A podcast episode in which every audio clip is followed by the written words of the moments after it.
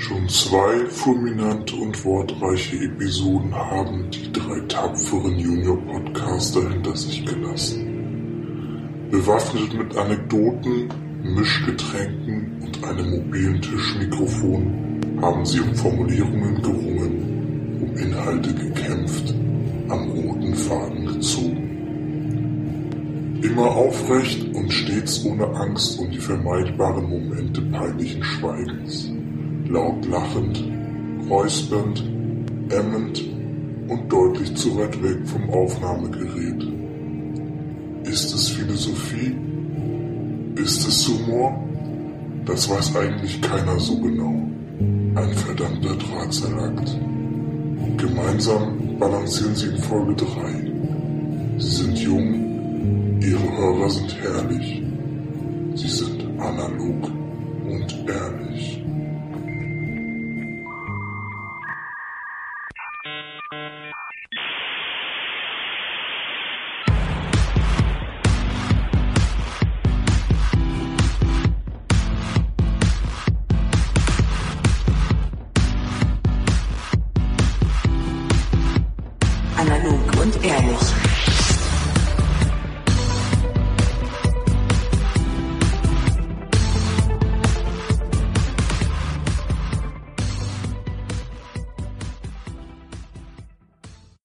Herzlich willkommen. Wir sind zurück, analog und ehrlich. Nach übertrieben langer Sommerpause sind wir wieder da. Heute Wetter und Verkehr von Sophie, Hallo. Sport und Lottozahlen von Theresa Hallo. und die Nachrichten ansonsten von mir, Sebastian. Ja, zwei Monate waren wir jetzt nicht mehr da. Gibt es dafür Gründe? Ich glaube ja. Also wir müssen mal schon mal groß erwähnen, dass wir nach dem fulminanten Erfolg unserer ersten zwei Episoden uns einfach nochmal dieses öffentlichen Interesses gar nicht bewusst waren und äh, völlig überrannt waren von all diesen Klicks, Likes und Autogrammanfragen. Autogrammanfragen inzwischen auch. Ja, wir haben uns einfach nochmal zurückgezogen und auch wirklich stark überlegt, ob wir mit diesem medialen Druck überhaupt umgehen können. Ähm, einige waren wandern, andere haben sich in Arbeit gestürzt. Ja, nach zwei Monaten sind wir zum Entschluss gekommen, dass es sich lohnt, weiterzumachen. Also heute hier Folge drei. Yay. Heute auch mal an einem schön verkaterten Sonntag. Ähm, was gibt es auch Besseres zu tun, wenn das Wetter draußen mit 25 Grad frohlockt und man selbst noch so ein bisschen verkatert ist? Ich finde allerdings gerade meine Stimme gerade sehr angenehm. Äh, Also ich sollte Ganz öfter, hervorragend. Ist fast sollte- ein bisschen Wie gut. immer. sollte öfter mal vorher einen trinken gehen. Aber ich bin bedauere das ein bisschen, weil heute äh, Dreisat Thementag märchenhaft. Es gab heute den ganzen Tag Märchensendung, beziehungsweise läuft immer noch. Märchen ist auch schon so ein bisschen Winter, ne? Ja, aber großes Opfer, wie gesagt. Während jetzt hier irgendwie Aschenbrödel oder sonst was läuft, ähm, mache ich hier den Podcast. Ich habe heute Morgen auch nur den Froschkönig geschafft, muss ich zugeben. Ah, schwierig. Ich habe auch den Tag des Denkmals heute in Berlin verpasst. Alle Denkmäler waren geöffnet. Man Der sich Tag des anschauen offenen. Denkmals, muss man ja sagen. Ne? Ja, auch das. Weil alle Türen offen zu den Denkmälern. Ist richtig. Ich habe mir schon Webstühle angeschaut in den Hinterhöfen von Pankow. Alles gut.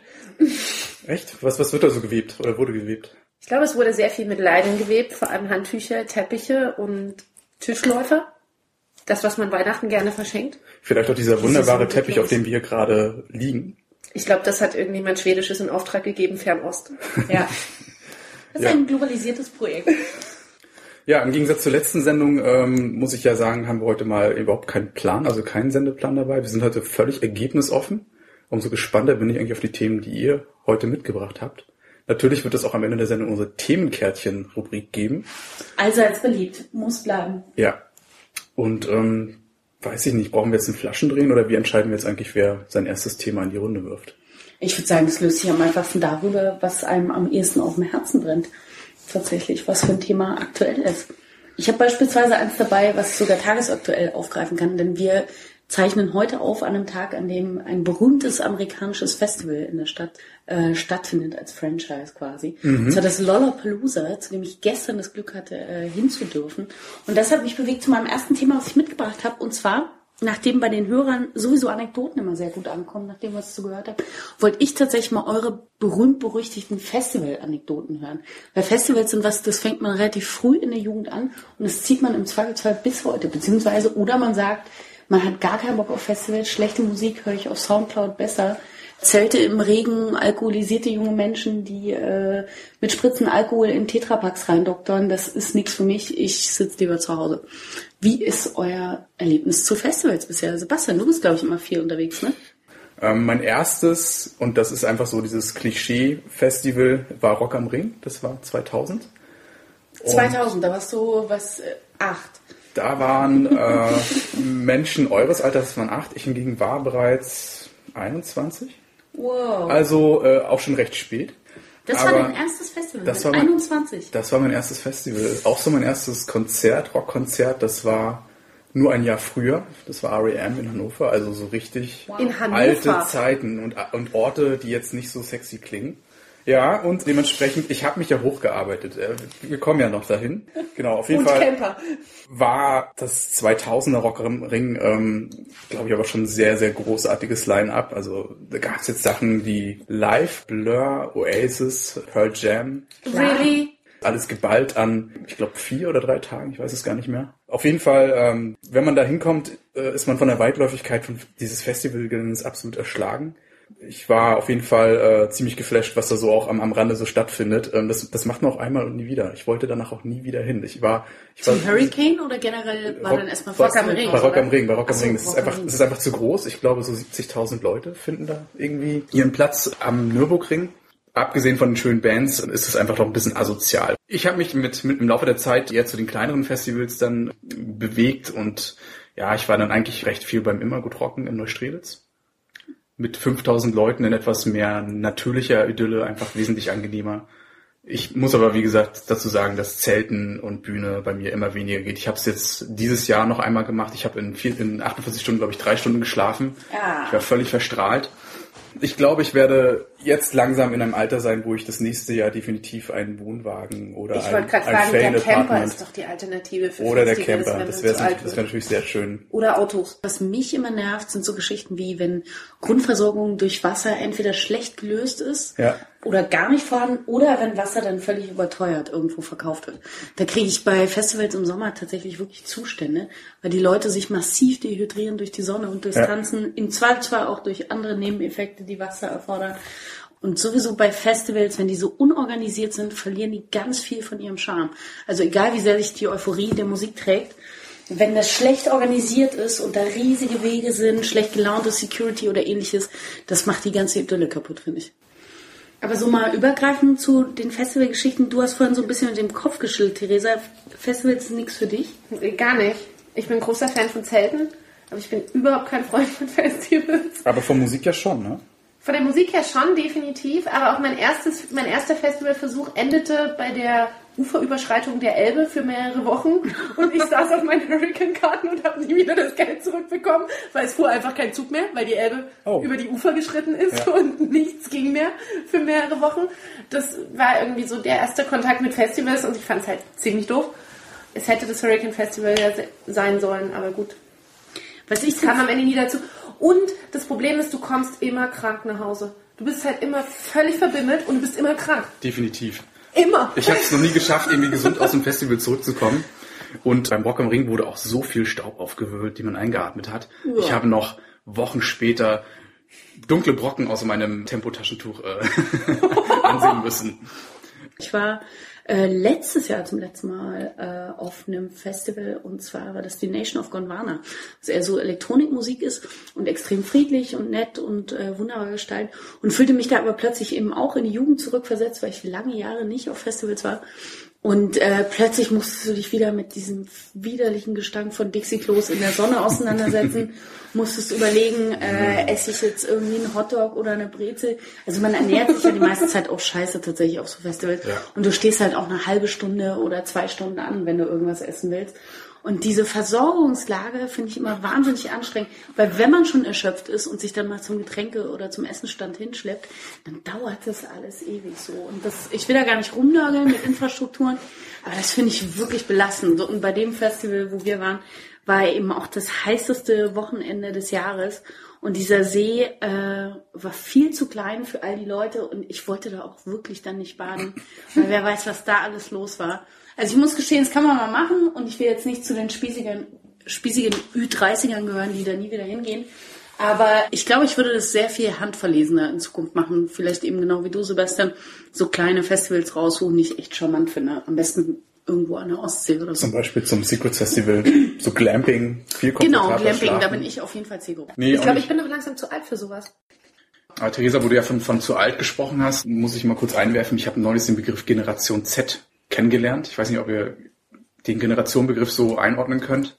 Ja. Die Generation Z ist ja jetzt natürlich na logischerweise die Nachfolge von euch, der Generation Y.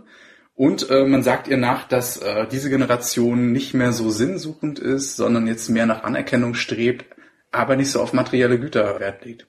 Habt ihr da schon Beobachtungen gemacht? Habt ihr, hört ihr schon so den Atem der Generation Z in eurem Nacken? Nur noch mal ganz kurz zur Definition. Sie strebt nach Anerkennung allerdings nicht über materielle Dinge. Wollen aber Karriere machen. Also sind nicht mehr so Larifari ähm, Work-Life-Balance wie wir so gerade. Ich meine, ich bin ja auch nicht so richtig Generation Y. Die, die Jahreszahlen sind ja auch so ein bisschen schwammig. Da gibt es Ja, keine harte richtig. Definition. Ich sehe mich da eher so als Generation XY ungelöst. Also irgendwo dazwischen. Und ich weiß nicht, könnt ihr euch die Generation Z, die ja dann so gefühlt fünf bis zehn Jahren in die Berufswelt strömt, eigentlich vorstellen? Also ich kenne tatsächlich ein paar Leute, die in dem Alter sind, aber das sind jetzt alles so Merkmale, die ich noch nicht äh, signifikant irgendwie mit denen vereinen könnte. Also es ist jetzt nichts, was mir aufgefallen ist. Dass die schon alle sehr karrierebedacht sind, ist klar so, aber ich merke eigentlich, dass die tatsächlich, ja, also sie sind so ein bisschen mehr bedacht auch auf Familie und Freunde mittlerweile, habe ich das Gefühl. Das finde ich eigentlich ganz interessant, dass du diese Karriere eben da auch so nach vorne stellst. Habe ich jetzt bisher noch gar nicht beobachten können. Und vor allem sollen sie angeblich auch ihre Familienplanung schon ungewöhnlich früh fokussieren. Und äh, das klingt alles ein bisschen merkwürdig, weil das sind ja Sachen, die ich ja bei uns, unserer Generation zumindest nicht beobachte. Aber klingt so ein bisschen danach, als ob jetzt so dieses bürgerliche oder zumindest ein paar konservative Werte teilweise halt in so einen neuen Aufguss wieder zurückkehren. Was eigentlich, glaube ich, bei Karriereplanung gar nicht so blöd ist. Uns hieß damals im Studium, äh, wenn man clever ist, kriegt man im Studium noch ein Kind, weil da kriegst du Unterstützung der Professoren, der äh, Kommilitonen etc. Und hast dann, wenn du ins Berufsleben einsteigst, sind die schon aus dem Gröbsten raus. Das würde dem eigentlich zuspielen. Das ist gar nicht blöd. Hast du denn Berührungspunkte mit der Generation Z war's, ne? Höchstens, wenn ich eigene Kinder produziert hätte vor 20 Jahren, aber ansonsten nicht. Dazu muss man sagen, die Generation Z beginnt mit, glaube ich, 1995. Oh, ich hatte letztens, ich glaube am Freitagnacht wirklich einen Ausweis von Jahrgang 97 in der Hand. Und war so ein bisschen schockiert. Die sind auch schon Die 18. sind 18. Ja. Ernsthaft? Passiert. Ich, ich war wirklich, ich, dachte mir, okay. Okay. Ja, junge Leute irritieren mich immer noch. Was mich nach wie vor nachhaltig fertig macht, ist, wenn ich drüber nachdenke, dass Kids, die nach der Wende geboren sind, jetzt schon tatsächlich mit dem Studium fertig sind zum Teil. Das finde ich völlig bizarr. Also überhaupt, dass die schon ihr Abi haben und dann sogar mit dem Studium fertig sind, macht mich komplett fertig. Also diese Generation Z ist nichts für mich. Ich kann sie noch gar nicht einsortieren. Ich finde, äh, sie sind irgendwie so latent Teil unseres Lebens, weil wir arbeiten ja alle fast im gleichen Segment und sie sind Teil dessen, sehr stark sogar. Aber ich habe keinerlei Berührungspunkte. Aber haben wir keine jüngeren Geschwister? Nee, ne? Ich habe keine. Sebastian, du? Hm, jüngeren Bruder habe ich schon, aber der ist jetzt auch schon zu alt für die Generation Z. Das ist krass. Und Theresa, du hast auch keine jüngeren Geschwister? Nee. Nee, dann werden wir da nicht viel Anknüpfung haben. Außer jemand im Freundeskreis datet wahnsinnig viel jünger oder so. Ja, Aber sonst? da ist jetzt die Generation Z zumindest theoretisch auch nicht mehr ausgeschlossen. Zumindest gesetzlich alles legal. Voll. Hauptsache 18. Höre ich auch sehr oft im Freundeskreis. So, weil wir gerade schon bei, einer- bei Generation Z sind. Ich, mich umtreibt so seit, seit so ein paar, paar Monaten eigentlich auch so diese, diese Studiennummer nochmal. Und ich meine, wir sitzen ja alle hier und haben studiert, Mehr oder weniger, ja. mehr oder weniger. Und da halt auch wirklich immer die Frage, würdet ihr heute den anderen Weg des Studiums gehen? Würdet ihr heute was anderes studieren? Wenn ich jetzt mit meinem Wissensstand nochmal neu wählen Ja. könnte, meinst du? Ob ich dann thematisch was anderes studiere oder einen anderen Weg? Also sowas wie Sowohl als auch. begleitend zum Beruf oder so? Oh, gute Frage. Da muss ich, glaube ich, tatsächlich mal nachdenken, bevor ich rede. Das mache ich jetzt einfach mal. Ich gebe an Sebastian ab. Ja, ich nehme den Ball auf. Danke. Lieb von dir. Gute Frage, auch hier. Aber ich habe mich das auch schon öfter gefragt, auch so, so, so, Spinnereien auch nochmal, was könnte ich jetzt nochmal studieren? Mache ich noch irgendwie einen Master oder solche Sachen? Aber vielleicht, nur wenn ich kurz unterbrechen Ja. darf, vielleicht ist es interessant für die Hörer tatsächlich mal zu sagen, was wir studiert haben, um dann zu wissen, warum es interessant wäre, ob es was anderes ist oder nicht. Theresa, was hast denn du studiert? In der Tat Grafik- und Kommunikationsdesign, also einfach nur Pixel von A nach B hübsch zu machen. Anmalen. Anmalen. Anmalen online. Anmalen. Offline und online. Oh, stimmt. Wir hatten auch noch die klassischen Kappa-Platten als Präsentationsstil. Die ich ja sehr schätze für Ausstellungen jeglicher Art. Was hast du studiert, Sebastian? Ich falle auf die Knie, bitte um Vergebung und gestehe, dass ich Wirtschaftsinformatik studiert habe. Uh. In Medien Immerhin hast du Berlin. dein Köpfchen gebraucht. Mehr oder weniger, ja. Und du, Sophie? Äh, ich habe tatsächlich in weiser Voraussicht dessen, was alles auf uns zukommt in dieser Republik, Islamwissenschaft studiert. Was allerdings, also thematisch mich sehr interessiert hat, aber noch Kopf an Kopf stand mit Osteuropa-Studien, weil ich damals sehr an Journalismus interessiert war und überlegt habe, was ist aktuell und bleibt aktuell. Und da war es entweder Osteuropa oder Islamwissenschaft und dann habe ich mich für Islamwissenschaften entschieden. Das ist aber auch schon eine bewusste Entscheidung, ne? Ja, Also das ist jetzt wirklich 0-1. genau. Und somit bin ich dann im digitalen Sektor schon mit der Entscheidung gelandet. Genau. okay, aber zurück zu Sebastian. Du wolltest erzählen, ob du äh, ein anderes Studium wählen würdest. Ja, also ich glaube, wer mich kennt, weiß ja, dass ich ein eher pragmatischer Mensch bin, etwas rationaler bin und ich glaube, dass ich so mit meiner Studienwahl am Ende des Tages auch nicht so ganz weit weg von dem liegen würde, was ich nochmal, wenn ich nochmal studieren dürfte, studieren würde. Und ich glaube, da gibt es auch eh zwei Typen von Leuten, wenn sie studieren. A, die einen, die sehr interessensbasiert studieren, sich einfach keine Gedanken machen, wenn sie irgendwie in die Zukunft blicken. Und dann gibt's halt Leute, die sich eher so um Job und Karriere und was werde ich damit und was verdiene ich damit Gedanken machen. Ich zähle mich vermutlich eher zur letzteren Gruppe. Aber also du sagst auch, dass die Praxis eigentlich das Studium durchaus auch ersetzen kann. Nee, ich glaube, das ist bei mir auch nochmal ein anderes Ding, weil ich bin auch jemand, der einfach nicht gut funktioniert in einer Universität. Also ich bin auch jemand, der autodidaktisch unterwegs ist und einfach völlig verloren durch die Decke schielt, während der Professor da seine PowerPoint-Slides vorstellt. Aber dann also ich käme ja nehme, immer noch ein Online-Studium in Frage beispielsweise. Da brauchst du ja viel Selbstdisziplin und Autodidaktik. ja, mittlerweile schließe ich das total aus. Also ich, ich glaube, ich würde einfach nichts anderes mehr studieren. Also ich habe mich auch mal für andere Themen interessiert äh, bei der Wahl, ähm, Soziologie und solche Sachen, aber ich bin immer noch froh, dass ich das nicht studiert habe. Wäre toll, würde mich in Berlin in einigen Rotweinrunden wahrscheinlich weiterbringen, aber äh, mehr auch nicht. Ich finde, unabhängig von dem thematischen Fokus, was mich abschrecken würde am Studium, ist tatsächlich diese, genau wie du sagst, Präsenzzeit in der Uni.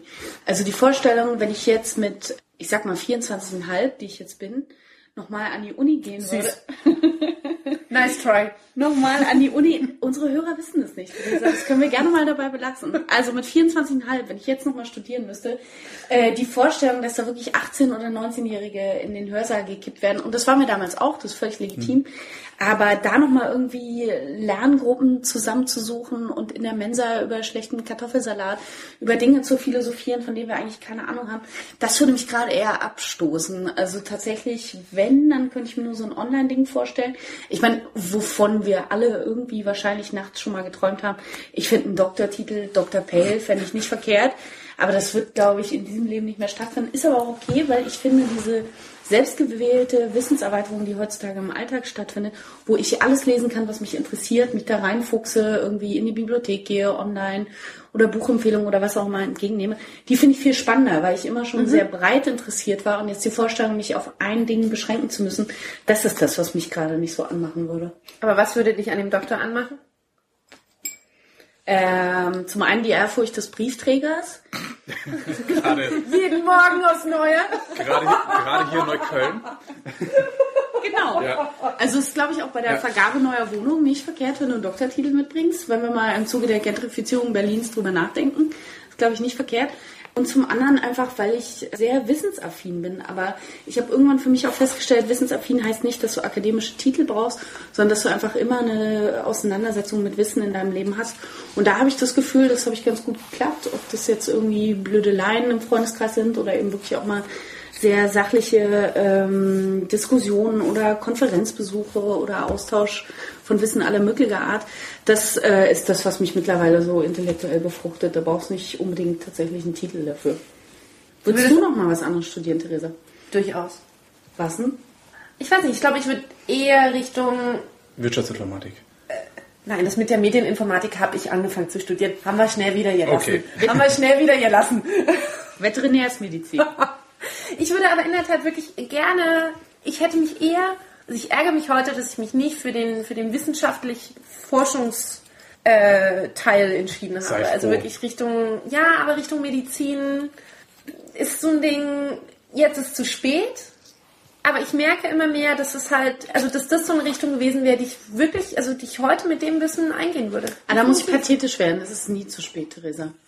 Und dann wüsstest du auch, was mit deinem Knie los ist. Weil, also Theresa hat aktuell Knieschmerzen, muss man auch dazu sagen. Theresa hat Daher Knie. vielleicht das große Interesse an Medizin. Nein, das kommt nicht nur daher.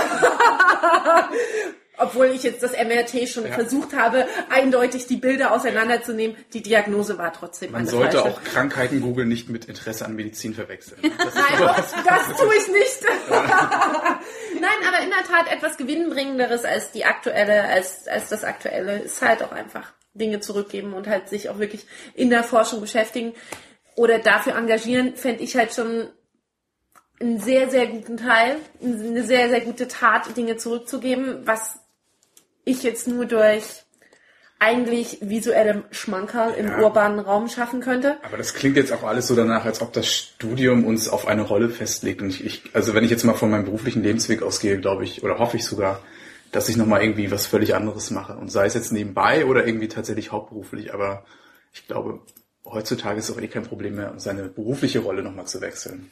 Aber das ist, glaube ich, so ein Generation Y-Problem, was du gerade ansprichst. So dieser, dieser Findungsprozess, so dieses, dieses Nichtsende Suchen, bis dann irgendwie, bis du sagst, okay, ich brauche den Cut, ich brauche etwas Neues und ich sehne mich nach etwas, was lange braucht, um, um zu wachsen.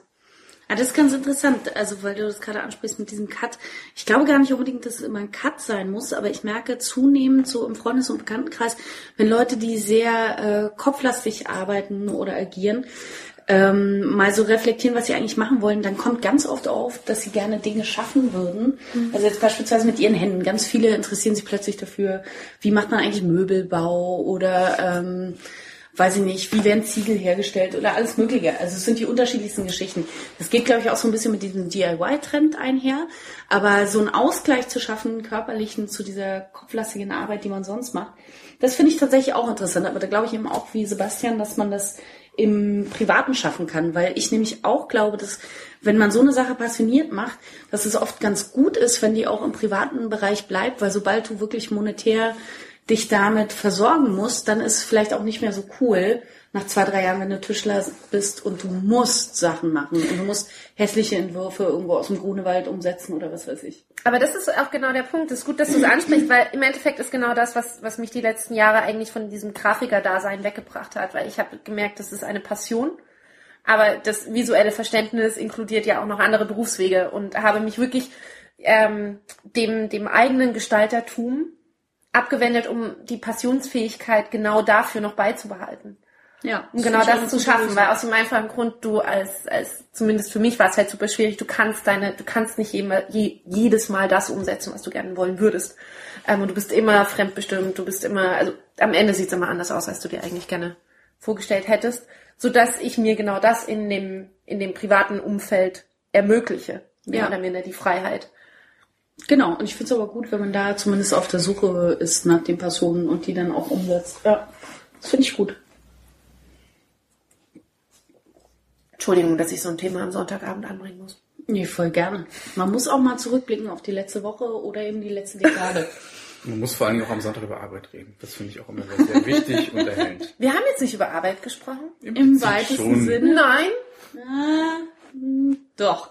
nein. Oh, sie merkt schon nicht mehr. Upsi, ist schon fast zu spät. Und da wir alle nur Roboter im großen Kapitalismussystem sind, gibt es jetzt die Musik Robot Anthem von Learning Music.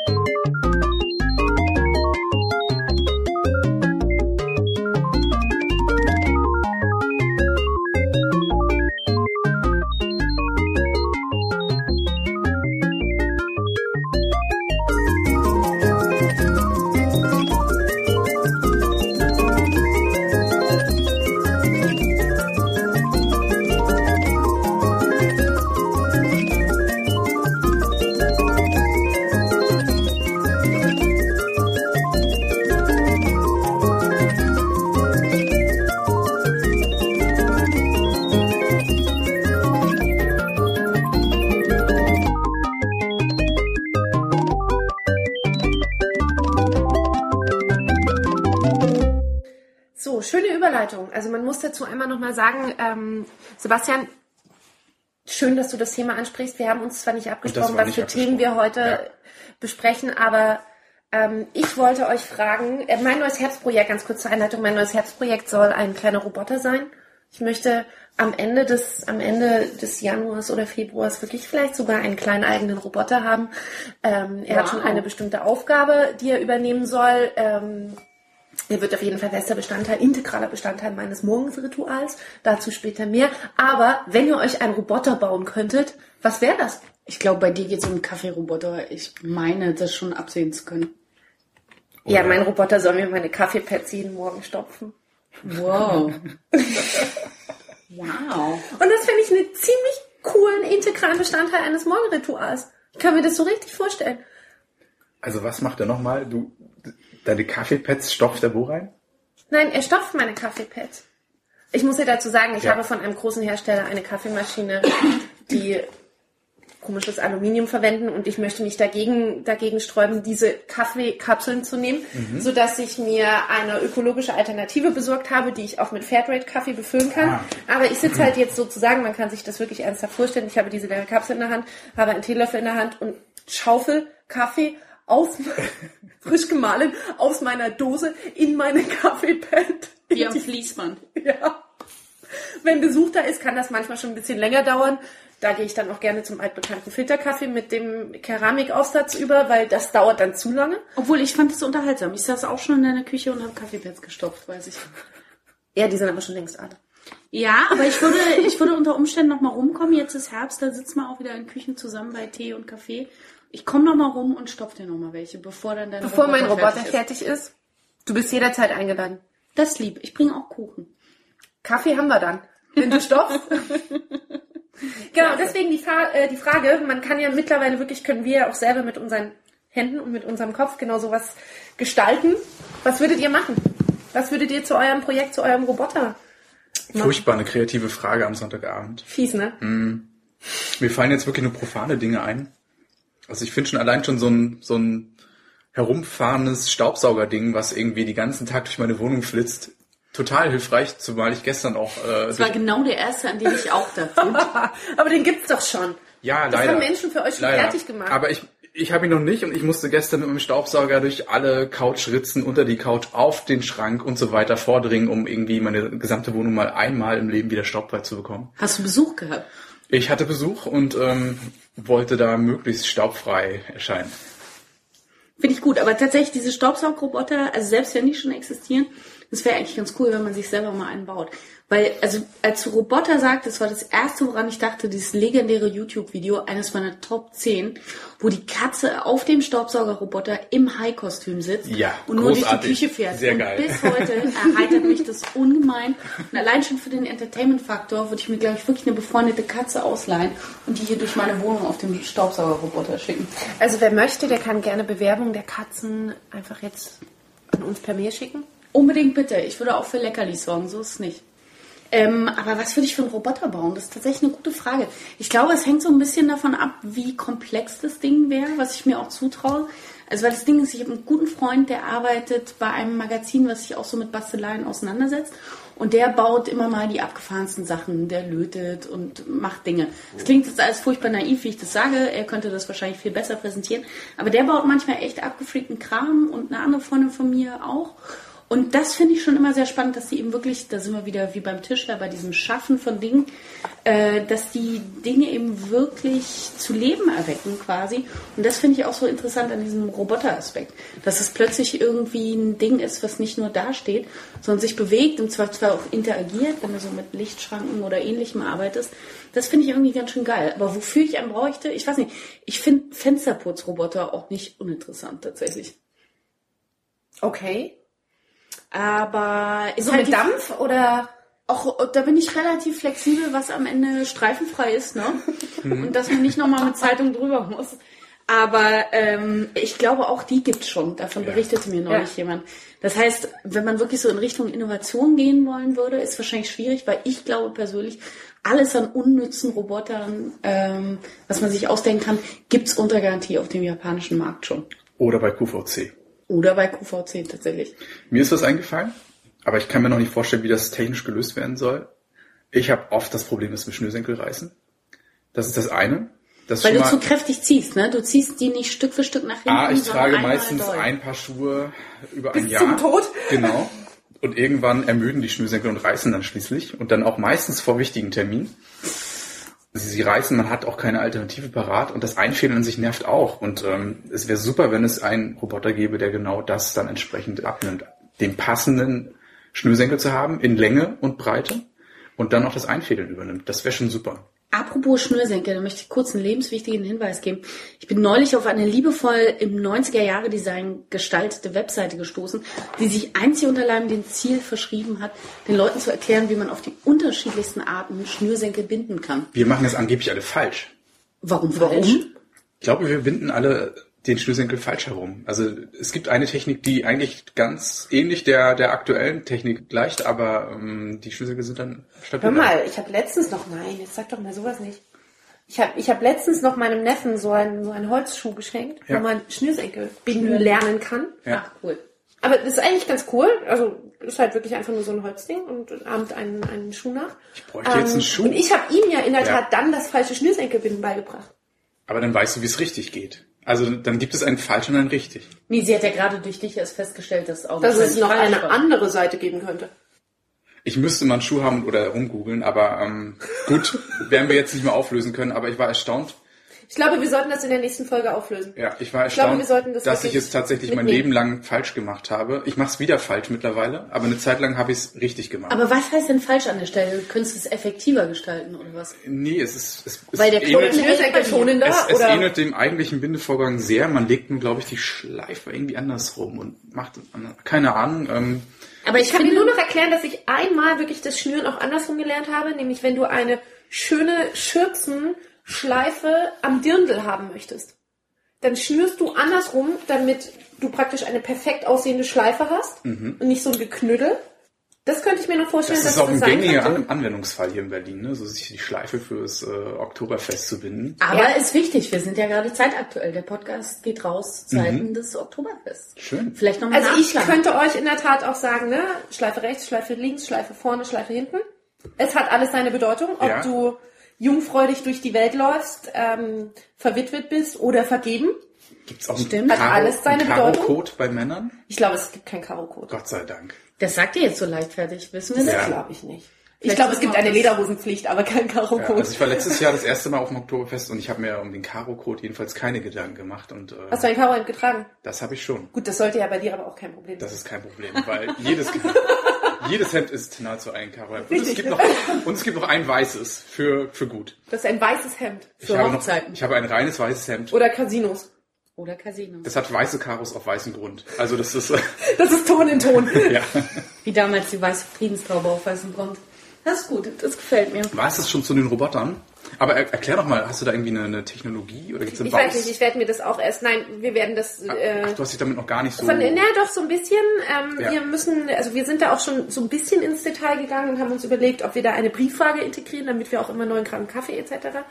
Also so weit waren wir dann schon. Also da steckt auch noch so ein bisschen drin. Aber wie genau die Umsetzung ist, ich fange ja jetzt erst, glaube ich, im Oktober an. Damit, äh, mit diesem Projekt. Und dann solltest Und- du dir vor allen Dingen für einen kleinen Elektronikfachmarkt, dessen Namen ich jetzt nicht nennen will, sollst du dir eine Kundenkarte besorgen, weil die geben dir Rabatt, wenn du relativ viel umsetzt. Ich Das weiß nicht, ob mein kleiner. Kaffee, Kaffee Bezahlt uns dieser Elektronikfachmarkt vielleicht auch für diesen Hinweis? Bisher eben nicht, Okay. aber alternativ könnten wir auch dafür Sponsoring empfänglich sein.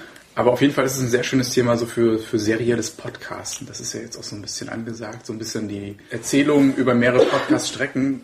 Das heißt, wir fragen mal in jedem Podcast definitiv nach, was sein Projekt so macht. Und ich glaube, wir widmen dem Ganzen noch eine feste Rubrik. Hat er schon einen Namen, Theresa? Nee, aber das wollte ich gerade sagen, das können wir ja vielleicht am Ende kollaborativ entscheiden. Das also ihr werdet schön. ja jetzt Teil meines Prozesses. Ja, das finde ich Das gut. klingt so ein bisschen nach Weltbeherrschung. Ihr werdet Teil meines Prozesses. Nein, das ist so ein bisschen, wir schaffen einen neuen, ein, ein neues Familienmitglied. Cool, dann können wir auch Knaller. Kaffee damit trinken, wenn wir dann im Sendezentrum äh, bei dir sind.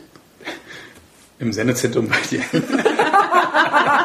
Sendezentrum Prenzlauer Berg nochmal. Also nochmal zusammengefasst, analog und ehrlich sendet manchmal aus drei sehr unterschiedlichen Sendezentren. In den letzten drei Podcasts war es das Sendezentrum Neukölln. Beim nächsten Mal hoffentlich das Sendezentrum Prenzlauer Berg und wenn es bei beiden nicht passt, dann auch mal aus dem Sendezentrum Friedrichshain. Obwohl wir hatten in Friedrichshain auch schon guten Salat. Aber das war die Sendung null. Das war die Sendung Null. Das hat nie einer gehört, wie kuschelig es im äh, Friedrichshain war. Das holen wir nach, versprochen. Wir machen Kein. Sendezentrum soll traurig bleiben. Sebastian, du hast noch ein Thema mitgebracht, oder?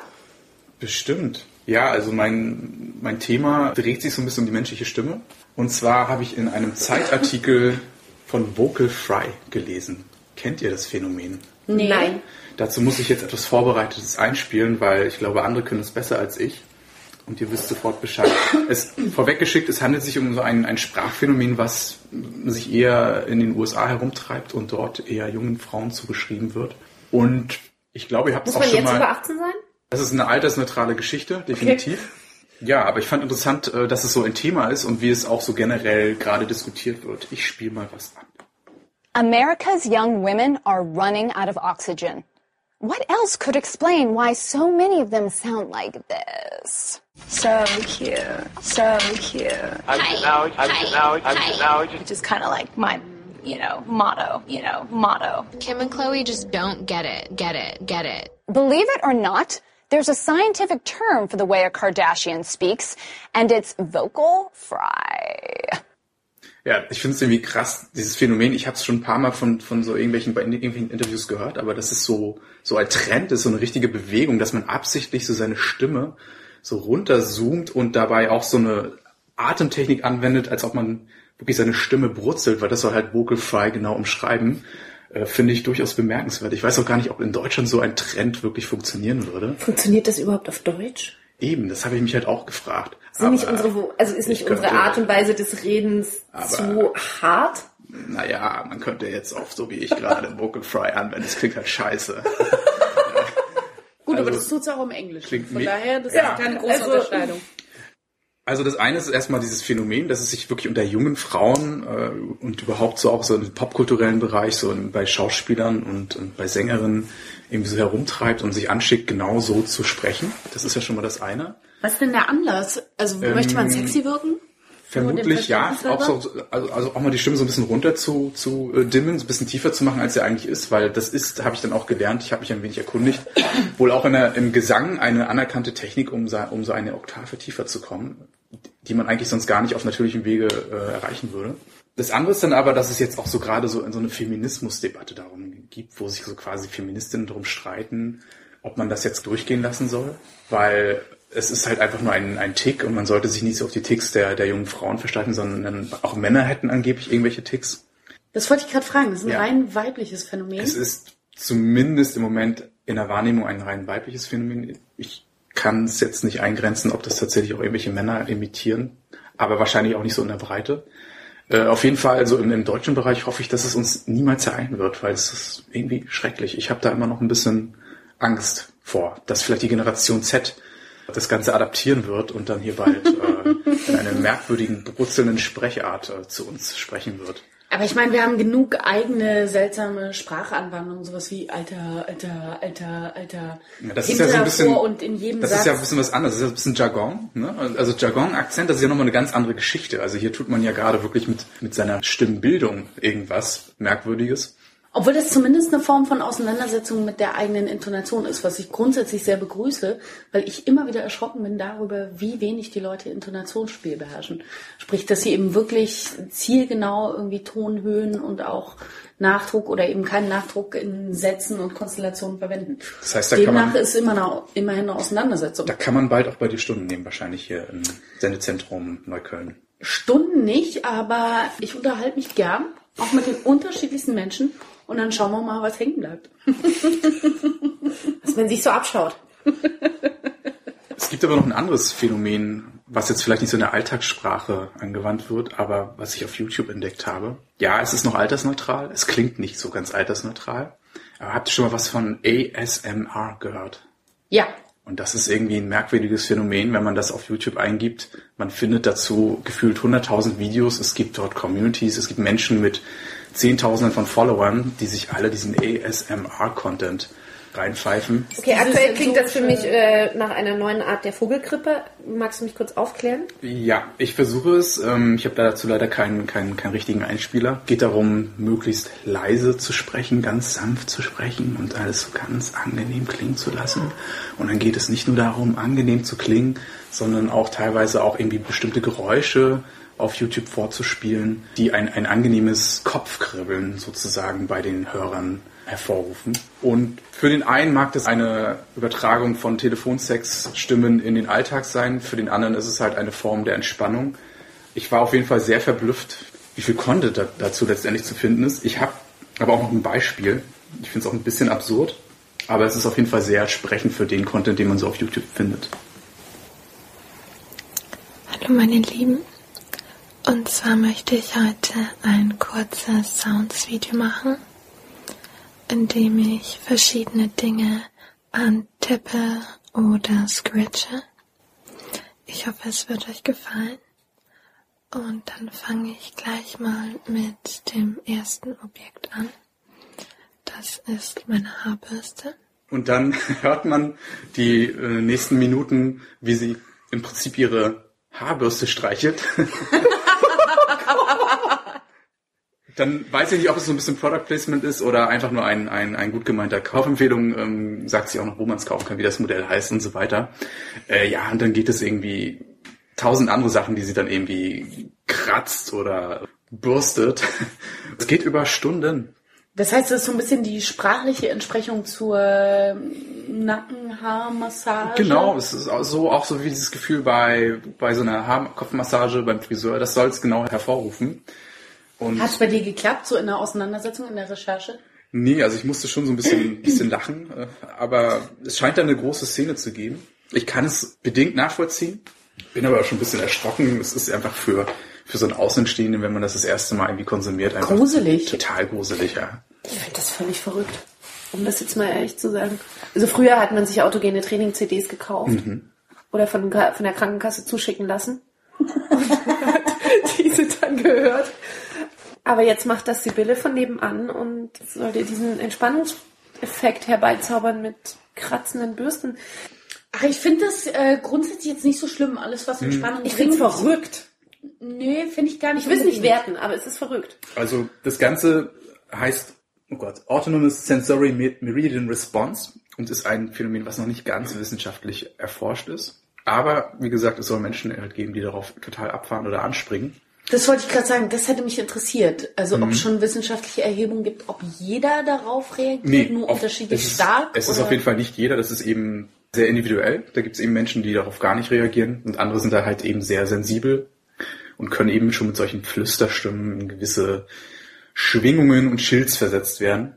Auf jeden Fall interessantes Phänomen und vor allen Dingen auch sehr erschreckend, wie viel es davon mittlerweile gibt. Also es gibt Parallelwerten in YouTube, aber das hatten wir ja schon öfter mal. Es ist immer noch wieder lustig, was man da so findet. Ja, ich glaube, das ist auch die Art der Achtsamkeit, wo die Leute sich halt heute auch so ein bisschen danach sehen. Ich glaube schon, dass es dafür einen Markt gibt, wenn du dich einfach nur auf eine Stimme konzentrieren kannst und da wirklich versuchst, auch alles jegwege mal auszublenden. Ja, vielleicht so eine Art tatsächlich sprachliche Meditation, um es jetzt mal ganz weit zu greifen. Also irgendwas, wo du dich so reinfallen lässt Genau. und wo du auch mal selber Kontrolle abgibst und jemand dich nur so sprachlich, äh, sensorisch führt.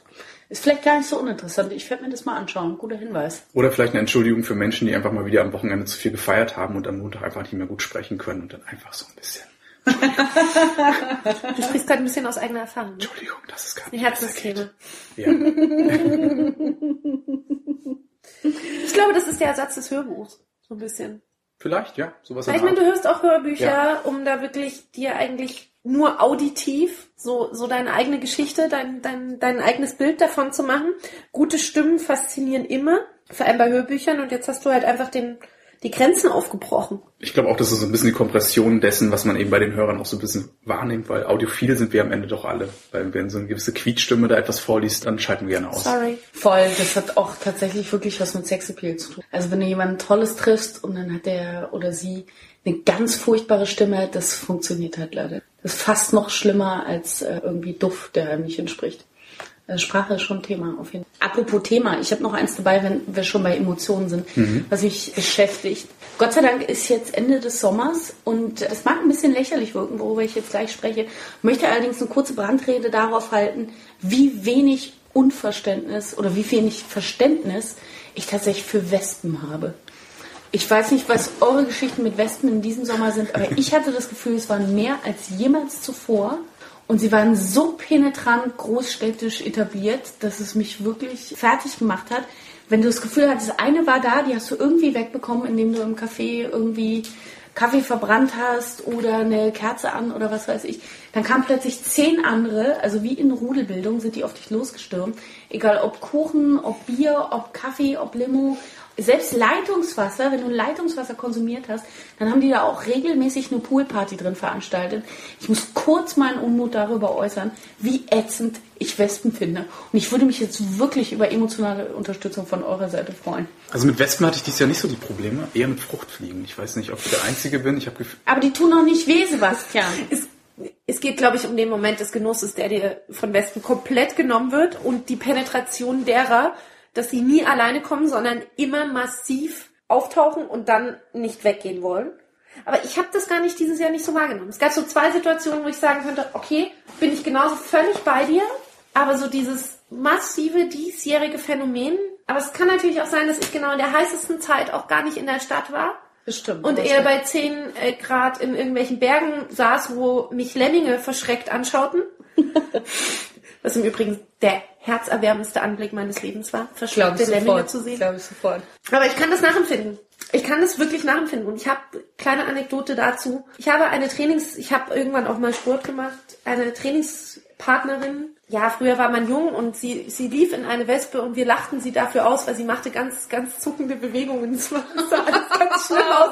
Und wir liefen hinter ihr und es hat genau 100 Meter gedauert und ich musste das Leid mit ihr teilen, weil es dann auch mich ereilte und ich von einer Wespe gestochen wurde und genau den gleichen man könnte fast meinen indianischen Tanz vorführte auf dem Rollrasen im Stadion. Ähm, und es tut auch echt weh. Das war der einzige und erste Stich, den ich von Wespen hatte. Und der allseits bekannte Trick mit der Zwiebel hat auch gut geholfen. Sehr gut. Aber das tut verdammt weh. Und deswegen versuche ich den Viechern auch echt aus dem Weg zu gehen. Und ich muss jetzt leider Gottes auch wirklich Viecher sagen, weil es sind wirklich Ja, also ich bin eben keine auch ein, angenehmen Artgenossen. ich bin eben auch ein großer Tierfreund, aber bei Wespen hört es wirklich auf für mich. Zumal das Phänomen ist, wenn eine in der Nähe ist, ich spüre das schon, bevor ich die sehe, weil mein Körper schließt die Vibes. Tatsächlich, mein Körper geht in so einen Ausnahmezustand über. Ich habe permanent Gänsehaut, mir ist schweinekalt, egal wie warm es draußen ist. Wenn eine Wespe in der Nähe ist, ist mir wahnsinnig kalt, ich habe Gänsehaut, ich kann mich nicht konzentrieren. Es gibt keine Chance, sich vernünftig mit mir über zwei Sätze hinaus zu unterhalten. Und ich versuche mittlerweile auch ruhig zu bleiben, damit die abhauen, aber das nützt gar nichts. Jeder, der behauptet, es ist besser ruhig zu bleiben, als rumzufuchteln, der lügt halt einfach hart. Und mich frustriert das wahnsinnig, wie sehr die die schönsten Treffen mittlerweile im Sommer versaut haben, weil die permanent irgendwo unterwegs sind. Und das finde ich total blöd von denen.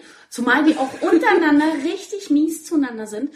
Neulich noch ich schön über einem Schälchen Marmelade im Café, sitze da, erfreue mich am Blick der drei Wespen, die auf diesem Marmeladenschälchen rumtanzen und dann tatsächlich in einer Art Poolparty dort veranstalteten. Und dann kommt da wirklich eine dieser drei Wespen und schubst eine andere in die Marmelade und guckt zu und man sieht quasi noch, wie sie auslacht, wie sie in der Marmelade steckt und nicht rauskommt. Und das sagt mir, das sagt mir einfach alles über Wespen, was ich wissen muss. Ich stelle mir auch gerade das breite Grinsen der Wespe vor, was da. Ja! Mit den neuen Handykameras kommt man ja nah genug ran und die Auflösung ist gut genug, als dass ich dir das Bild zeigen kann, Ja. wo sie genauso feixend am Rand der Marmelade sitzt. Ich werde das nachreichen, Sebastian. Also wie gesagt, ich habe mit Wespen nicht so das große Problem. Fruchtfliegen sind da eher schon, schon gerade meine Plage dieses Jahr. Aber ich hatte ein prägnantes Erlebnis mit, mit einer Wespe und das war auf einer Vulkanbesteigung, eigentlich eine Höhe, wo man mit Wespen eigentlich normalerweise Nein. gar nicht mehr rechnet, so 2000 Meter. Exotische Wespen. Aber äh, da gab es eine Wespe und sie hat sich genau in meinen Hals verirrt. Und das fand ich in dem Moment ein bisschen gruselig. Also sie hat mich Gott sei Dank nicht ganz erwischt, aber wenn man so an seinem Kehlkopf so merkt, wie da etwas schwillt und man nicht so wirklich In weiß. deinen Hals? Nein, äh, am Von außen, außen. von außen. von außen. Wow. Aber auch schon so ein bisschen strange, weil keine Ahnung, wie, wie weit sowas anschwillt. Ja, ging aber alles gut. Aber wie gesagt, da oben ist Platz für alle, aber es hätte nicht mein Hals sein müssen. Ja, also ich kenne auch keinen, der sich jemals über einen Wespenstich gefreut hat. Ich sag's mal so. Okay, was tun wir jetzt dagegen? Also das ist einer der wenigen Aspekte, das wollte ich eigentlich nur sagen, warum ich mich jetzt doch auch ein bisschen auf Herbst und Winter freue. Alle anderen werden mich verschreien, so, weil Sonne weg und äh, Wärme weg, bla bla bla. Nö. Aber ich freue mich Nein. ein bisschen auf Nö. Herbst und Winter Ich, tatsächlich. ich muss auch sagen, das Resümee, Sommer war alles, war das alles gut. Wir hatten jetzt auf Hitze genug. aber ich habe das Gefühl, der Sommer war nicht so richtig lang. Der hatte so Hitzephasen. Aber ich habe ihn irgendwie nicht als so lang wahrgenommen. Ja, war zu lange kalt am Anfang, vor allem kalt und nass.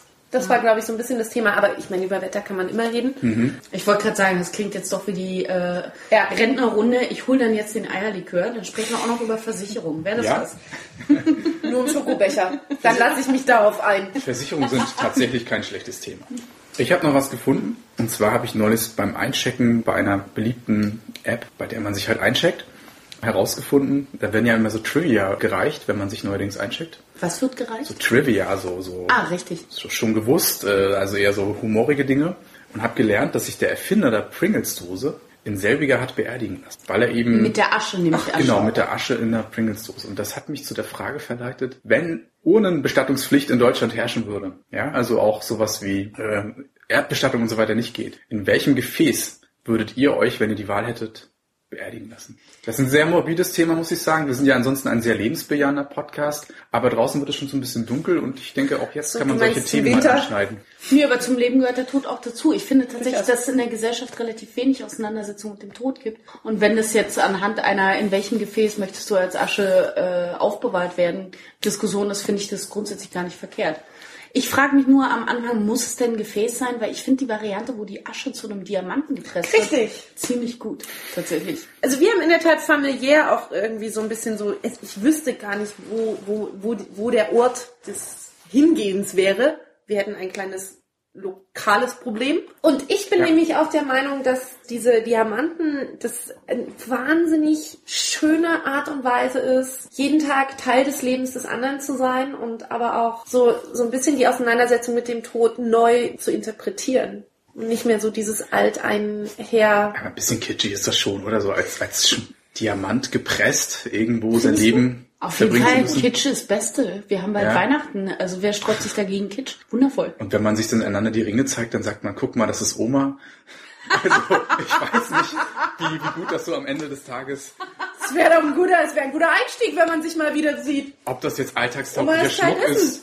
Ich weiß es nicht. Alltagstauglich glaube Ja. ich nicht, tatsächlich. Aber ich finde es irgendwie eine schöne Idee, tatsächlich. Aber nochmal zurück zur Frage, ich habe ja die Rahmenbedingungen, ist schon Unbestattungspflicht. Ich finde Also- Streu, Streuwiese und Meer und äh, irgendwo draußen in der Natur vers- verstreut zu werden ja auch wesentlich schöner. Aber welches Gefäß wäre es denn? Also in Zeiten von Premium-Tupperware ist auch das ein Gedanke, der mir natürlich in den Kopf kommt. Kann man wiederverwenden? Ja, kann man wiederverwenden. Da kommen ja auch nachfolgende Ja. Generationen. Es gibt mittlerweile ja mittlerweile auch aus Bambus, ökologisch abbaubar. Ja. Und es gibt diese Salatboxen, wo du unterschiedliche kleine Fächer hast, auch fürs Dressing und so. Da könnte man sich auch aufteilen oder mischen. Du könntest, Könnte man mit anderen mischen, Sebastian, wäre das okay? das ist auch ein Man interessanter quasi einen Ansatz. Familiencocktail Kann in ich nicht ausschließen. hat. Ja, ich glaube, da streitet man sich aber so ein bisschen um das Fach, ne? Also wer da letztendlich wo äh, eingeordnet werden Ich darf. möchte nicht vorne an der Tür sitzen. Genau. Da ist zu viel Zucker. Was für ein Gefäß? Das ist eine super Frage. Also ich, bei mir kommt jetzt so spontan die Idee auf, so vielleicht diese Lavazza Espresso-Dose. Mit der kann ich mich sehr gut identifizieren. Warum kannst du dich mit ihr identifizieren? Form, Größe oder weil da wirklich Kaffee drin ist? Es ist momentan noch Kaffee drin. Es würde gut riechen, das wäre nicht schlecht, ja. Kaffee, ja, einfach die Assoziation ist einfach so ein Gegenstand, den ich so täglich in der Hand habe und ich denke schon immer, das ist so eine Urne, was ich so in der Hand habe. Also es passt ganz gut. Ab heute werde ich das damit assoziieren. Ja. Vorher tat ich es noch nicht. Ja, also das nächste Mal, wenn ihr in meiner Küche seid, gucken, ob da wirklich Espresso drin ist. Oder vielleicht ein nahe Verwandter. Das müssen wir nochmal checken. Super wäre doch auch so ein Zwiebeltopf. Also da liegt man schön dunkel und trocken. Dunkel und trocken Früher hat man das immer ist so- Teil des Alltags. Oder das ist einfach, alles nicht verkehrt. einfach regional konnotiert irgendwie. Wenn man aus der Spree-Region kommt, ist ein Gurkenglas. Ist es ein Gurkenglas? Ah, ein schönes, ehrliches Gurkenglas. Oder schön Bautzener Senf und so. Das Ja. wäre schon alles nicht verkehrt. Und ist ja auch nicht ausgeschlossen, dass man sich mit einem Eberswalder Würstchen zusammen Ja. vereinen darf Ja. nach dem Tod. Also tatsächlich driften wir extrem Richtung Lebensmittel ab. Also keiner von uns sagt jetzt wahrscheinlich aus weird. Angst vor den Tierschützern, sagt keiner jetzt irgendwie eine Elfenbeinurne, weil sieht geil aus, ist zwar geschützt, aber ist Hammer. Also wäre jetzt, glaube ich, auch nicht meine Intention. Ich glaube, ich würde ein Gefäß suchen, was, was einer Form entspricht, wo ich sage, ich gehe mit der Form konform. Was gibt's denn noch für Gefäße, die in Frage kommen würden? Ich finde das tatsächlich eine gute Frage. Oder halt ein Brotkasten, ne? Wenn man so einen ganzen Freundeskreis irgendwie versammelt. Die Zahnspannbox, die man so mit 14 gehabt hat. Ja, aber aber ihr merkt, am Anfang war es alles so, kam es in Stock mit der Frage, aber ich glaube, da tun sich ungeahnte Möglichkeiten auf. Das ist eine hervorragende Frage, die du damit Ja, vor allen hast, Dingen Sebastian. bietet auch da man- sollten wir nochmal nachreichen. Vor allen Dingen muss man ja auch an die Archäologen denken, die in 5000 Jahren irgendwas Ja, das ist ausbuddeln halt auch die möchten. Frage, ne? Die wollen was ausbuddeln und da müssen wir natürlich auch ein paar Varianten anbieten, außer Särge. ja, dann muss halt was Konservierendes sein. Da wird, glaube ich, die Tupperdose äh, fällt schon mal raus. Da brauchst du so einen. Safe. Alu oder ein Safe. Du brauchst ein, oder so eine ehrliche Alubrotdose, die wir früher auch noch zu den Zeiten vor der Grenze immer schön im Rucksack hatten. Oh, das ist nicht schlecht. Eine DDR-Brotbox. Oder halt einen dieser modernen Strandsafes, die, äh, das finde ich ja völlig Es albern. gibt Strandsafe. Ja, wo du dann. Das ist aber komplett verfehlt gedacht. Also es gibt zum einen diese Ah, nee, alten, äh, diese alten Sonnenmilchverpackungen, die sie zum Safe quasi umbauen, die du mit am Strand hast. Das finde ich ja wenigstens noch der Umgebung entsprechend.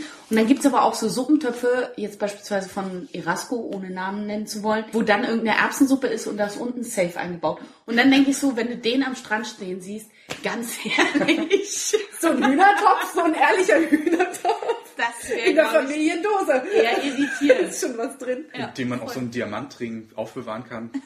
Sehr, sehr schön.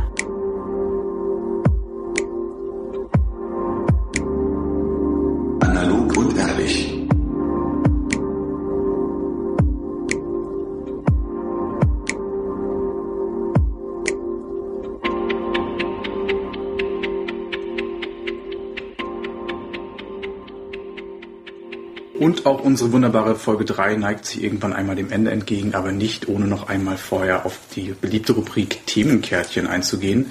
Und das ist immer wieder der Punkt, an dem ich gerne an Sophie übergebe.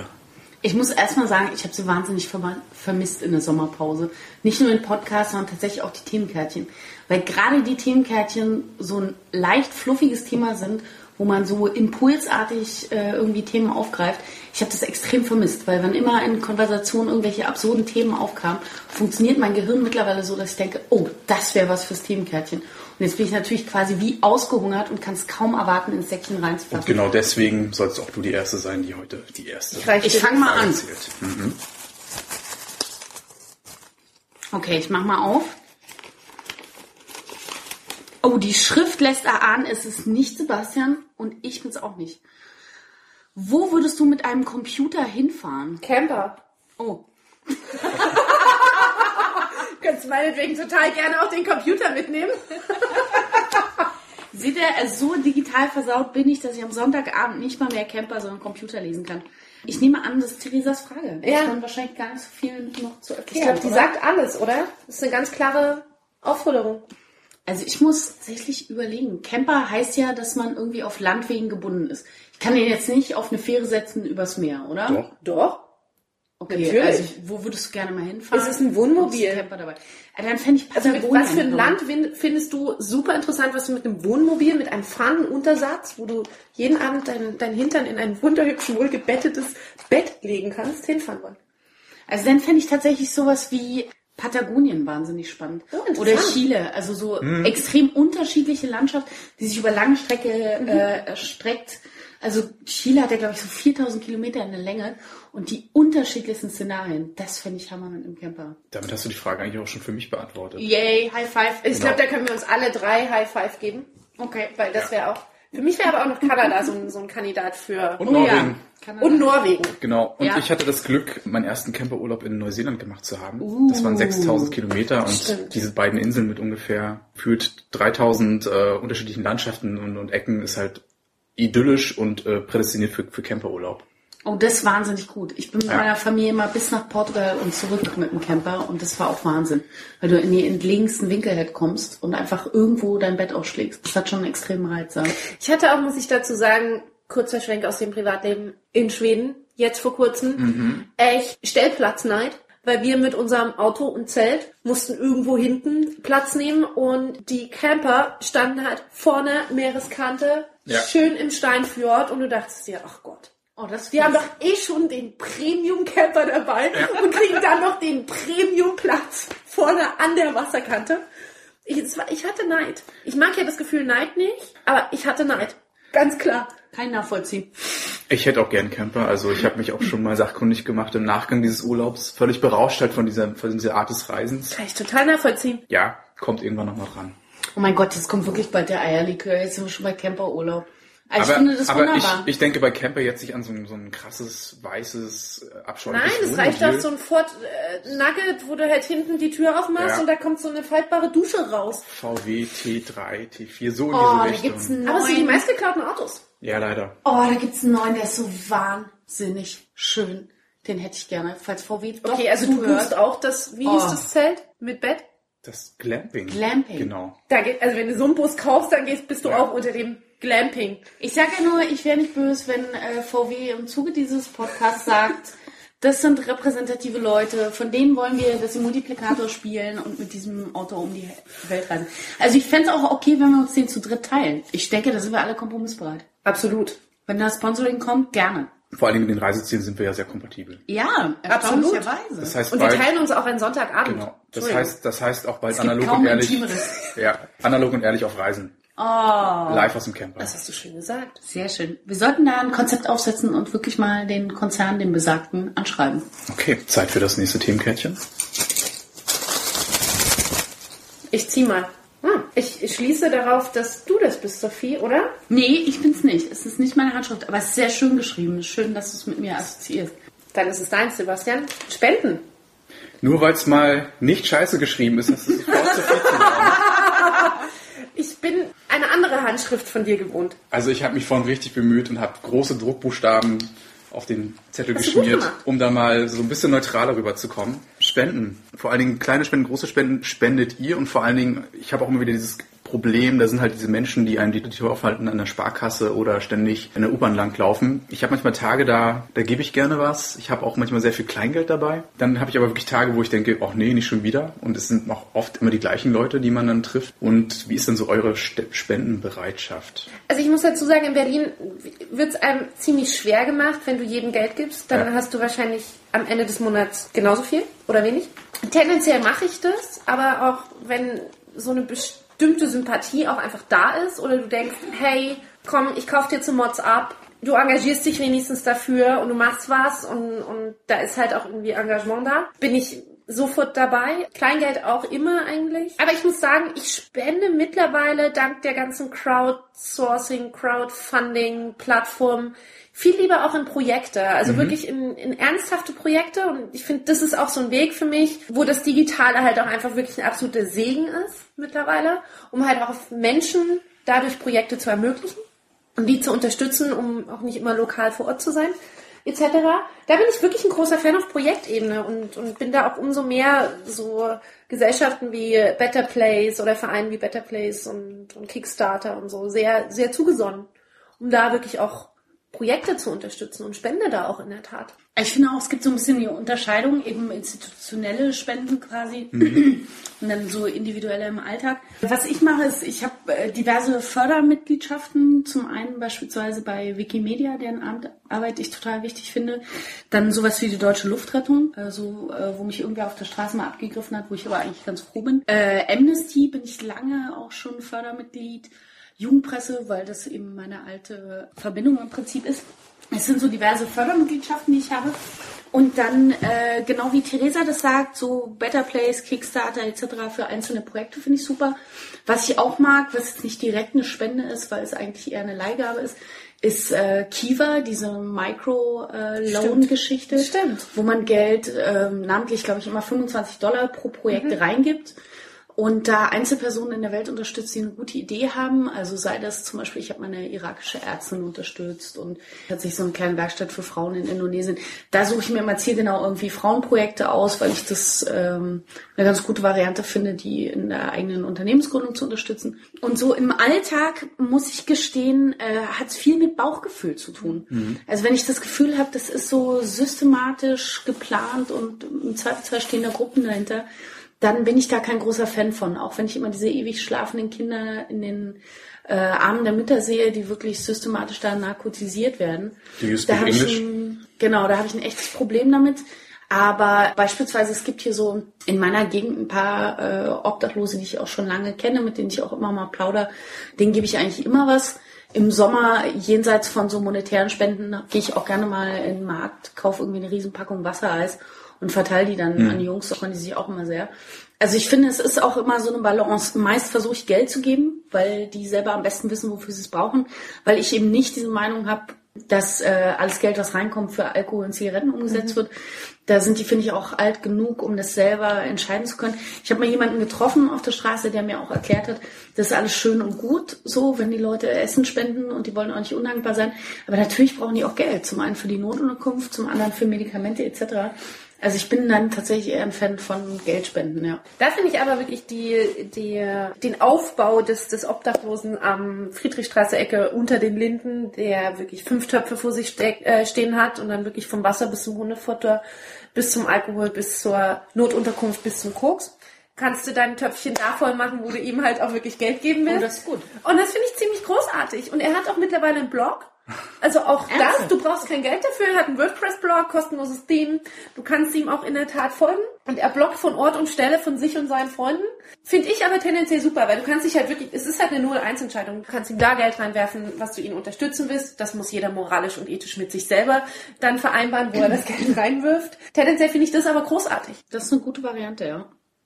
Ich selbst bin, wie gesagt, beim Spenden so ein bisschen hin und her gerissen. Es gibt eben Tage, da habe ich viel Kleingeld und gebe es dann auch gerne. Es gibt andere Tage, da halte ich eher zurück. Ansonsten so regelmäßige Spenden mache ich jetzt, glaube ich, gar nicht so exzessiv wie ihr. Das Einzige, was ich, glaube ich, mit einer Quartalsbuchung immer wieder unterstütze, ist Lobby, GEZ. Lobby Control. Die GEZ. Die GEZ ist natürlich auch ein sehr gemeinnütziger Verein. Ist aber ja leider, auf einer, ja, leider Gottes bist du gezwungen zu spenden. ja, ein anderes Mittlerweile? Thema. Genau, aber Lobby Control ist ein Verein, der sich eben mit der Bekämpfung des Lobbyismus Ja. äh, befasst und eben versucht, diese ganzen Eines Geflechte, Lobbyismus oder generell Lobbyismus in der Politik, äh, die Verflechtung von Politik und Wirtschaft und so weiter. Und das so ein bisschen zu beleuchten, auch gerade jetzt hier im Berliner politischen Umfeld. Und ansonsten schaue ich einfach so Weihnachten, wenn es mal wieder darum geht, sich äh, die Steuerlast ein wenig äh, zu erleichtern, auf Better Place eben, welche Projekte man so unterstützen kann. Also ich unterstütze lieber konkrete Projekte Mhm. zu Kleinspenden. Ah, das stimmt. Äh, gerade weil du, weil du Weihnachten erwähnt hast. Ja. Das ist was, was ich auch jedes Jahr mache. Und zwar gibt's in Berlin eine Initiative, die sich um die Leseversorgung quasi von äh, Gefängnisinsassen kümmert, sowohl Tageszeitungen als auch Bücher. Und da gibt's immer zum Jahresende eine sogenannte Wunschliste, wo Bücherwünsche der einzelnen Häftlinge aufgeführt sind. Ach, Und da, wenn da coole Bücher aufgeführt sind, die ich selber gut finde, die ich irgendwie unterstützenswert finde, dann spende ich die an Einzelpersonen. Und da kriegt man immer einen äh, wirklich herzerwärmenden Brief danach, auch so im Frühjahr von den Leuten, wie sehr sie sich gefreut haben. Das ist irgendwie eine schöne Sache, weil das so eins zu eins an jemanden geht, der eben Interesse an Wissen hat, was ich immer unterstützenswert finde. Mir fällt da gerade noch eine Episode aus der U-Bahn ein. Und zwar, ja, öfter gibt es ja diese Musikanten, die in die U-Bahn einsteigen und dann eben ja, ihren, ihr Geld erspielen wollen. Eieiei. Ich hatte bei einem besagten Musikanten bereits schon so die, die Faust in der Tasche äh, um ein 50-Cent-Stück äh, gewickelt, die ich ihm reichen wollte. Ich hatte heute einen sehr guten Tag, ich war sehr spendenbereit. Aber dann fing dieser besagte Musiker an, in sein Saxophon zu blasen. Es war so schlecht, dass ich äh, eben dann nicht mehr geneigt war zu spenden, aber er hat es mitbekommen, dass ich eigentlich schon ihm Geld geben wollte. Er hat diese Geste in meiner Hosentasche schon richtig gedeutet. Und dann stand er da die ganze Zeit und hat gewartet. Und hat immer wieder so auf diesen Moment gewartet, wo ich ihm das Geld gebe. Aber dann habe ich so versucht, diese Faust ein wenig zu entspannen, um, um einfach ganz normal wieder in die Welt zu gucken. Ähm, ja, die Situation hat sich irgendwann aufgelöst, aber ja, ich musste meine Spende einfach in dem Moment, wo ich sie tätigen wollte, auch gleich widerrufen, weil ich kann schlechte Musik einfach nicht unterstützen. Nee, obwohl man ja da traditionell immer sagt, Geld geben dafür, dass er aufhört. Ich glaube, wir ufern hier ein bisschen aus und bevor wir hier... Drittes Kärtchen, oder? Genau, wir gehen Ja. jetzt einfach mal auf das dritte Kärtchen. Ich ziehe das jetzt, ne? Ja, du bist Ja, du bist dran. ich bin dran. Ich weiß schon mal, dass es nicht meine Schrift ist. Ach schau, haben wir heute eine bunte Mischung? Ja. Jeder eine Frage? Das erste Mal. Das erste Mal. Statistiker jubeln. Okay. Es steht drauf, lange Nacht der Punkt, Punkt, Punkt. Fragezeichen. Genau, ich habe mich heute damit auseinandergesetzt, weil ja lange Nacht beziehungsweise Tag der offenen Denkmäler heute ist. Und dann habe ich drüber nachgedacht, ich habe neulich auch Plakate gesehen, dass wieder äh, lange Nacht, ich glaube, der Wissenschaft war oder ähnliches. Dann gibt's ja ähm, lange Nacht der Bücher beispielsweise, lange Nacht des Shoppings, alles Mögliche. Und ich habe mich gefragt, was wäre eine lange Nacht, die ihr gerne mal sehen würdet in der Stadt oder organisieren oder was auch immer. Ich würde gerne erstmal meine lange Nacht, meine Lieblingslange Nacht der Museen beschreiben, in der wir nachts um halb zwölf mit der Parkeisenbahn durch den großen Garten fuhren, wo man früher normalerweise als Kind immer tagsüber im Hellen durch, die, durch den Park gefahren ist. Das war das Highlight schlechthin. Das, war einfach großartig, mit der Parkeisenbahn um halb zwölf durch diesen Park zu fahren. Oh, das war die gut. beste, längste Nacht der Museen. Ich habe tatsächlich, weil du gerade Anekdoten von der langen Nacht der Museen erzählst, meine lange Nacht der Museen hat sich über Jahre hinweg dadurch ausgezeichnet, dass ich, und jetzt müssen die Eltern weghören, dass ich mich hemmungslos betrunken habe an äh, Mhm. einem Museum an der Spree, weil ich jemanden kannte, der da gearbeitet hat und der äh, gute Verbindung zum Bierstand hatte. Und tatsächlich wollten wir uns immer die ganze lange Nacht anschauen, sind dann aber immer an dem Museum hängen geblieben und haben uns da einfach betrunken. Aber es war schön zu sehen, wie die Leute so durch die Nacht flanieren und sich irgendwie mit Wissen und Kunst und allem Möglichen auseinandersetzen und da im bunten Reigen diese Nacht begehen. Das fand ich eigentlich auch immer tatsächlich sehr schön, ja. Aber wenn du jetzt eine lange Nacht selber gestalten könntest zu irgendeinem Thema, was wäre? Frage, ne? Also ich habe über was nachgedacht, was mich sowieso reizt als Idee. Ist vielleicht gar nicht so klug, das jetzt laut zu sagen. Wenn du es so anmoderierst, selten. Äh, ja, vielleicht behalte ich es noch unter Verschluss. Wenn da Dinge projekttechnisch passieren, dann erzähle ich es nochmal. Aber ich habe eine Idee, die geht in die Richtung. Aber eine andere lange Nacht. Ich fände zum Beispiel eine lange Nacht des Kochens super, wenn du in alle Restaurants reingehen könntest und du könntest immer hinter die Fassaden blicken und da würde so eine Art Gruppentasting stattfinden. Die machen irgendwie ihre berühmtesten Gerichte. Und Ja, aber gut wäre es auch, wenn das jeder machen könnte. Weißt du, dass du jetzt sagen kannst, so, ich möchte jetzt äh, lange Nacht des Kochens, ich bin super gut im Menemen kochen, geht los und ich öffne jetzt meine Tür und jeder kann bei dir Menemen essen und dann geht man zum Nachbar, weil der ist Italiener und bietet ein gutes Tiramisu an. Ja, das wäre doch super. Finde ich jetzt auch nicht so doof. Genau, also weil Essen bringt Leute zusammen und auch so in der Nacht flanieren, vielleicht auch mit einem Rotwein in der Hand. Das stelle ich mir eigentlich tatsächlich sehr schön vor, lange Nacht des Essen. Was, was sind denn so Dinge, die man nachts halt auch gerne mal, gerne mal erkunden wollen würde, was, was normalerweise dem Tag gehört? S-Bahn-Gleise. Es gab ja schon Aktionen, wo so streckenweise ähm, die Straßen gesperrt worden sind für den Autoverkehr, wo man so nachts mit dem Fahrrad so rumgrosen kann. Ja gut, aber das hast du ja hier, na, jeden Freitag. Hat man das? Ja, fast jeden Freitag. Habe ich letzte Woche erst darüber Hier, Late. Night? Nee, wie heißt es? Nein, gut, das kommt dann das nächste Mal, Freunde. Das schneiden wir im Autofreier Nachgang Freitag. ein. Genau. Ja. ja. Autofreier Freitag. Nein, aber so für ein paar Stunden das Fahrradfahren halt wirklich die Straßen von Berlin äh, komplett erklimmen für das Recht der Fahrradfahrer etc. Und das habe kommt ich noch. jetzt gar nicht so auf dem Schirm, muss ich gestehen. Aber Kommt das finde ich noch. auch gar nicht. Gerade du. Fängt im, fängt im Übrigen immer in Kreuzberg an, ne? Just saying. Lange Nacht des Friseurbesuchs wäre auch super. Dann kriegt man endlich mal Termine. Ach, dann kriegst du außerhalb der Termine. außerhalb der normalen Öffnungszeit. Stimmt, weil das gehört ja auch immer dem Tag. Ja, genau. Das ist auch ein Thema, was immer dem Tag gehört. Oder lange Nacht des Bürgeramts. Das wäre mal eine Initiative, die sollte man Berlin in der Tat vorschlagen. Ich glaube, dass wir äh, dazu relativ viele Kommentare bekommen werden. Lange Nacht der Urologen. Auch dafür wird es bestimmt Terminmangel geben. Ich denke auch. Mir fällt jetzt höchstens noch ein, so was mich interessieren würde, vielleicht so lange Nacht der Musikgeschäfte, wo man einfach reingehen kann und irgendwelche Musikinstrumente die ganze Nacht ausprobieren kann. Und dann klimpert, da freuen sich die Nachbarn, die keinen Bock Ja. auf die lange Nacht haben. Und dann Ja. kommt das Saxophon mit dem Klavier zusammen Ja. und dann übt da einer noch das erste Mal in seinem Leben Schlagzeug. Schlagzeug, Oder, Schlagzeug. oder lange Nacht der, der offenen Sporthallen, wo man dann im Prinzip das, irgendwann das, nachts um drei ist ganz mit gut. Medizinbällen und, Oh, und dem alten. Kasten sein, seine Traumata der, der vergangenen Oh, das Jugendjahre riecht nach. Parkettboden und Ja. du merkst, also du hast danach auch so Schwielen von auch der Kletterstange. Der Geruch nach Ja. von Harz, Matten Und du hast dann noch so Schwielen echt an der Hände von den Kletterstangen. Oh, das ist toll. und auch immer so dieser abgestandene Schweiß von Generationen. Oh, klasse. Ja, das ist einfach so ein Aber Gefühl, das möchte keine Turnschuhe mit schwarzen Sohlen, Freunde. stimmt. Das halte ich für eine sehr, sehr gute Idee, Sebastian. Das finde ich super. Es ist genau 0 Uhr. Und damit jetzt auch wieder Zeit, diesen schönen Podcast diesmal zu beschließen. Wir bedanken uns fürs Zuhören und freuen uns auch auf euer Feedback auf Facebook, iTunes und so weiter. Und wir hoffen auf eine baldige Folge 4 und verabschieden uns. Tschüss. Ciao. Tschüss.